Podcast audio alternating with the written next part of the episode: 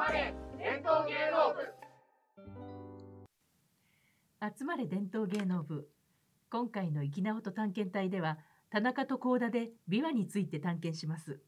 ゲストにお迎えするのはジャズブルースハープとの共演からアニメ「平家物語」や映画「犬王」など幅広く活躍されている薩摩琵琶制覇不問院流師範の後藤幸宏さんです。後藤さんどうぞよろしくお願いします。よろしくお願いします。よろしくお願いします。はい。さて早速なんですけれども後藤さんはロック少年でギターを弾いていらっしゃったようなんですけれども、はい薩摩琵琶を始めたのは何がきっかけだったんですか？えーっと、まあ私熊本の出身なんですけど、まあ、高校時代は本当にもうロ本当にロック少年ででプロになるなりたいと思ってたんですけど高3の時に黒人のブルーズギタリストが、えー熊本にも、えー来てですね。ライブではなくてギタークリニックといってこうマンツーマンでこう教えてくれる機会があったんです。でその時にもうちょっとこれはかなわないで。いやもう本当にもう自分が一生懸命 100%150% ぐらいでやってることを、まあ、軽々とじゃないんでしょうけどもうとにかくこれはもうダメだと。ギターをやっててもやっぱ本物まあ別に今はね日本の人がブルースやったりたくさんいらっしゃいますからそれ全然もう今は全く何も思わないですけど高校生ですからねもうショックだったですやっぱね。でそれであの、まあ、とりあえず東京行こうと思って、まあ、一応大学通ったんででもやっぱ楽器はやりたかったんですねなんか。でもやっぱりちょっと管楽器は無理なのででもう外国の楽器ではなかろうということでいろんなのまあ三味線も聞いてみたりまあ琴とか聞いてみたりピンとこなくて。で琵琶はその九州薩摩琵琶とか筑前琵琶とかありますんで。ああそういえば琵琶っていうのがあったなと思って。それからいろんな先生の聞いたりあの演奏会に行ったりしたんですけども。結局習うことになった不門義則っていう師匠。今不門もう亡くなりましたけど不門院師匠っても言うんですけどね。その師匠の稽古場に行って本当にまたマンツーマンぐらいの距離で、うん。えー聞かせてもらったんです。こう弾き語りを。いやそしたらもう本当に激しくてかっこよくてしかもこう弾き語りですからなんかすごくやっぱりロックとも近い部分がすごくあってですね。なんか自分の国の楽器でしかも九州の楽器でこういう感じが出るんであればはいもうこれをやった方がいいっていうかもうやろうと思って。でそれ以来ですよね。それで始めたんです。よ。うん。あのちょっと遡ってまたロックの話になるんですけども、あのギターではちなみにどんな曲を弾いて弾いてらっしゃったあんですか？この世代ね僕1960年生まれなんで、はい。この世代はで大体最初フォークを聴いてでそれからビートルズに行ってそれから、えーとビートルズに参加してたあのエリック・クラプトンだとかあとまあギタリストでジミー・ヘンドリックスとかあとまあボブ・ディランとかですねあとまあもうとにかくロックはもうどのジャンルも聴いたんです。でそれの中でやっぱみんな聴いてたんですそうそういうね有名なロックの人たち聴いてたのがブルーズをみんな好きだとね。まあ、それでブルーズの方にちょっと好きになって結構しこたま聞いたんですよね。ええ修学旅行京都に行った時もあのお土産お小遣いももらって輸入版屋でレコード買って帰ってきたみたいな京都なのに十字屋とかですね今もあるのかいやなかなか親からすごい怒られましたね。うてこんかみたいな。さすがはねギターをやってらっしゃったってことでさっきあのねあのライブで聞かせていただいたんですけれどもすごくなんて言うんでしょうねこうパッションを感じました、あありがとうございます。はい。あれですか早弾きみたいなのが似てるんですか？ギターと。うん、やっぱね、ほんまあ、初めて見るとですね、こんなに違うんだっていうのは、途中から思い出して、いやー、これまだどうしようかなっていう時期あったんですけど、うん。だって、ちょっとね、この楽器の話になりますけど、はいまあ、私は薩摩琵琶をや、習ったわけですね。その、薩摩琵琶っていうのは、その、遡ると、まあ鎌倉時代ぐらいまで行くんですよ。で最初宝山兼業というやっぱ盲目の妄想琵琶妄想琵琶っていうのは盲目のお坊さんが弾く琵琶のことなんですけどね。はい。その人があの島津藩ができる時に島津についていって祈祷師としてですね幕府のね。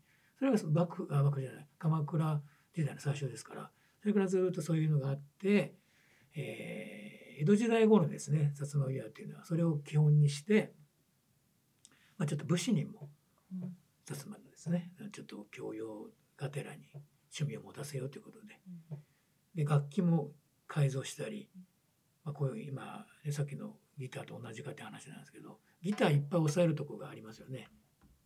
12とかね。でこれ押さえるとこが4つしかありませんから。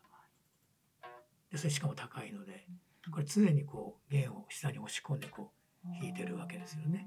な三四センチ？そうですね。3センチぐらい高いですよね。ここれはなんていう？これはいろんな木を使いますけど鳳の木とかね。はい。でここを押し込むんで下にずっとねこうやってね。うん、でさっきねお聞きになってわかる、分かったと思いますけどあんまり手が動かないのに音が上下しますよねだからね、ここで1オクターブぐらい作ったりするので一番遅いとそもそも琵琶はあの日本に来る前はどういうルーツがいや多分やっぱりあのペルシャとかそっちの楽器がシルクロード通って、まあ、アジアからですね、はい。中国とか朝鮮半島から日本に入っただと思いますね。で雅楽なんかはあの楽隊、えあれの楽隊としの中に琵琶がありますよね。あのでそういうふうに入ってきてますから、うん、やっぱ向こうから入ったんだと思いますね。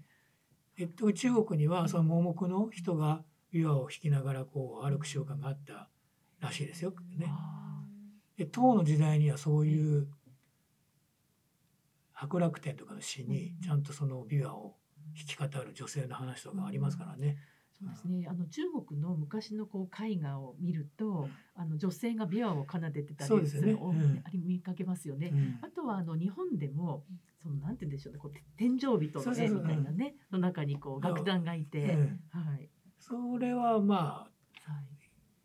えあありますよね。今でもそういう美術品、ええ。え時々そういう投稿されてますよね。はい。あのやっぱ雅楽と同じような琵琶をその同じ人が持ってて、ええ。楽隊になってますよね。はい。で琴は本当向こうのあのサントゥールとかこういう日本の琴の形じゃなくてこういうなんかねええ。こうやってこう何木琴じゃないけどああいうのにこうバチで叩くあ。琴とかそういう感じのがねありますよね。なんかあのーこういうふうに「源氏物語絵巻」とかだと楽隊じゃなくてこう一人でうん、弾いていたりみたいなのもあるんですそういうのありましたよ。だからそのソロっていうかはい。単体で雅楽のその琵琶を弾く。でそれあのやっぱり弾き曲みたいな言われてたのがあってはい「流泉」っていう曲とか「タコボク」とかいう曲。今でもそれ弾弾かれてますよね。でこれこれはもう本当にそのねあの雅楽から流れの流れというかそのはい。その範疇ですよね。やはりこう琵琶を弾く人たちっていうのはそれなりの位の高い方々っていうことですよね。いやこあののこの系統はね、ええ。あー。ところがそのはい。弾き方っていろんなものを、うんいや琵琶法師はい。これはやっぱちょっとまた全然違うんですよね。そういう楽器も多分違ったんだと思うんです。あー。じゃあアでニメの「平家物語」の中であの主人公の琵琶ちゃんのうん。お父さんうんっていうのは琵琶法師。琵琶法師の設定ですよね。はいあのねあの音は目見えませんから、はい方はいね盲目ですからね。はいそういうふうに弾いている人といわゆるこう「源氏物語」で出てくるような木人みたいな人が弾いてるのと楽隊で弾いてるのとみたいにこういろいろ系統が違いますよね。だからまあその「源氏物語」とか出てくるのはその楽隊で弾いてる雅楽の琵琶の系統で、でその今のアニメの「平家物語の」はい。えー琵琶はいですね。あの女の子とあのお父さんは、琵琶法師のはい。流れなんですよね。琵琶法師のよくちょっと実態っていうかね僕もあんま正確に言えないんですけど、例えば公家のうちに出入りするとかはしてたみたいですよ。呼ばれてね。行って、まあ、そういうちょっとそういうところにも入れる琵琶法師とそうじゃなくてもっと在野でなんかいろんなで内容としてはやっぱりそのね祈祷とかあとその白拍子の伴奏も多分やってたんだと思うんですね。でいろんなやっぱりそういうもう物語は多分なんかあったんだと思いますよね。だからアニメの「平家物語」の琵琶っていう女の子はただまだ平家物語の話が進んでますから平家の話が。まだ平家物語もないんですよねあの頃ってね。あそうですね ね。考えればね。後々ねうん後々なんですよね。あの時にはまだ平家物語ですまだない。そうですね。リリアルっていうかね、タイムですよね。そうそうそう。多分あれは現実として今起こっていることであの中ではね。あの今大河ドラマでねうんちょうどその時代のやってますけど、鎌倉殿の十三人でしたっけ？13人ですね。はいでも琵琶法師はいたわけですよね。そうんですね。その奉仕っていうのはその説法をするんですかね。そいや説法っていうのは格好ですよね。頭反ってたりするから。うんでまあそれいろいろこれもかなり説明するって言うと長くなるので、はい。まあ、まずはそのうん頭は反っててみたいなこの奉仕って言った時はすごくねいろんなくくりが多分あるんですよ。これ多分歴史学の人に聞いた方がいいと思うんですそうけど。ですね。うん。盲目で楽器やるってあのそのうん。おことも尺八とかもね、そうですよね。あのうん。コムコムソはね、うん、小室まで違う違いますからね。その兼業あのおことで言うとね兼業。兼業の元はね。それ平家琵琶の人ですからもともとはね。その座っていうのがあって座っていうのは座る座ですね。はいはい。でそういう東道座っていうのができたんですよ。その盲目の音楽家の組合みたいなのがですね。でその位があっていろいろはい座頭からね高等とか兼業とか。はいはいでその地唄とかの兼業っていうのはその流れなんですよ。でその人たちの大元たどると平家琵琶平曲ですねいわゆるね。ね平家物語いわゆる琵琶専門にある琵琶。へー薩摩琵琶なんかとも全然違うんですこれ。それ違がうんですねあのいわゆるその中に兼業って一番偉い人がいてで途中三味線が日本に入ってきますでしょ？はいはいそういう人たちがまあ三味線に持ち替えて、はいこれでいろんな曲をはいこと三味線に移って、あの今の地唄の曲とかにつながってるんですよね。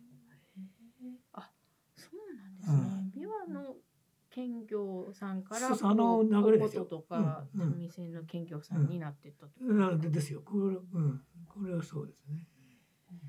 だからやっぱり地唄の節とか聞いてるといわゆる平曲平家琵琶、はい平曲はい。の節に時々近いとかありますもんね。そうですね。うんあのあそこまでちょっと節長くないですけどちょっともうちょっとこうね。はい。うんあとそのなんて全体の世界観というか、ちょっとこうあのまあポジティブかネガティブかっていうとネガティブな感じの世界観というか、ちょっと辛いなんかうんブルースな感じはしますよね。うん平曲と薩摩琵琶っていうのはまた全然。全然違います。で平曲はですねよくちょっとこれね使い方問題になるんですけどあの要するに平家琵琶ではい。その平家物語やるのが平曲なんですよ。はいでしかもそういうね兼兼業の伝統のものの節でやると。うん、で僕らが平家物語やる時はただ平家物語を薩摩弁でやりますぐらいなんですよね。平曲っては言わないですよこれ。平曲の方は平曲しかしないんですか？うん、うんちょっとよくわかんないです。なんか他にやってらっしゃるのかもしれないですけど僕知った限りでは専門でやってらっしゃいますよね。でそれもですね全部なんか習得したっていう人とかなんか言い方悪いですけどちょこちょこやってらまあいいろんなちょっと方がいらっしゃるんでちょっととも一概に言えないですけどとにかく全部習ってし知ってるっていう方はいらっしゃいますよね。うん、で多分それ平家物語しかやられませんよ。あしかも原文のまま。へえ。まあ、ちょっと原文ね手庭とかねはい細かいとこ違いますけど、はい。平家物語も違本がいっぱいありますから。基本はあのみんなで勉あの文庫で読める角一本っていうねそれこそ角一兼業という中高の祖がですね、あまとめたのがはい今一般的に平家物語と言われてるんです。あの琵琶という楽器はこう一般の人も聞いたりするものなんですか？その当時。当時はだからその琵琶法師っていうのがいたぐらいだから、はい。まあね、その辻で聞いたとか、うん。ね、そういう庶庶民向けのはい。琵琶法師とそうだんだんそのうん。平家物語は多分鎌倉時代にすごく流行ってその角一兼業が、はい。えー室町時代にこう総括してまとめてそれからあの幕府に本が献上されたんでそういう音楽になっていくんでそうするとちょっと大衆から離れていくと思いますよ。だからきっとね。ですけど同時にやっぱ大衆向けのはい人たちは琵琶法師はやはり九州とかにはですねちゃんとたと思うんですね、うん。そういう伝統の曲っていうのもあるし、うん。その大衆、まあ、一般の人たちが聴いてた琵琶のっていうのはどんな曲なんですか？あのですね多分ねこれもちょっと正確にはちょっと言えないんですけどただもうね九州の医療法師の伝統ももう今研究して継いでる方はいらっしゃいますけれども昔なとのしての意味ではちょっとあんまないんですがただそういう今ね継いで研究したりやったりしてらっしゃる方のを聞くとさっきの滑稽なはい酒と餅の喧嘩の話とか、あとおお説教餅。節っつってですねあこれもやっぱりあの古い語り物なんですけどそれと被る題材があるんです。新徳丸とかね小栗ハンガーとか、そういうのをやってたみたいですね。で逆に「平家物語」のネタってあんまないですよね。あうん、九州聞かないですね。